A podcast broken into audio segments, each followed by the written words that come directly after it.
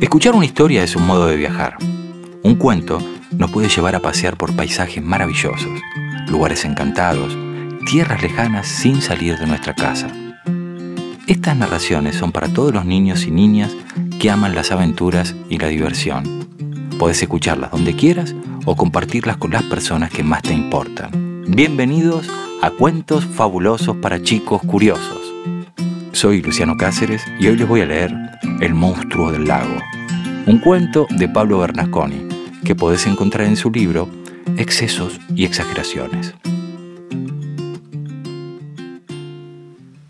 En el fondo del lago Pantuflé vivía un monstruo misterioso que todos los días, entre las 13 y las 18, se presentaba sin falta en la superficie.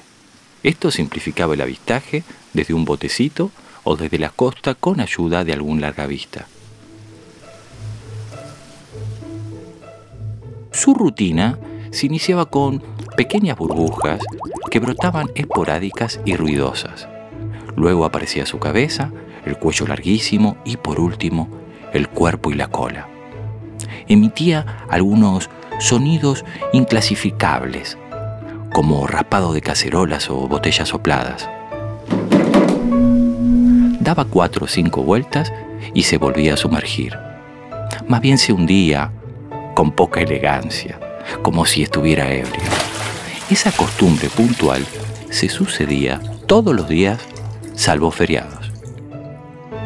A medida que su fama crecía, comenzaron a venir turistas de todas partes del mundo para ver el espectáculo.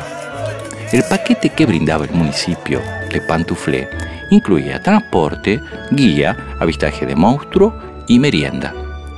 Un día dejó de aparecer.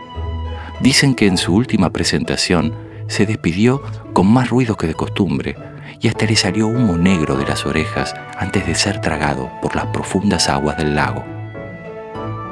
El pueblo lamentó su ausencia, pero la lamentó por poco tiempo, ya que muchos vecinos afirman que un monstruo volador muy similar se puede ver de 9 a 14, surcando el cielo en tres piruetas descontroladas.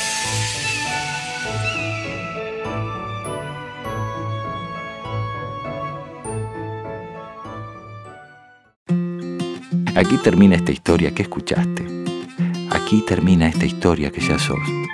Seguí este podcast para no perderte nada. Busca más info sobre este y otros cuentos para chicos en penguinlibros.com.ar.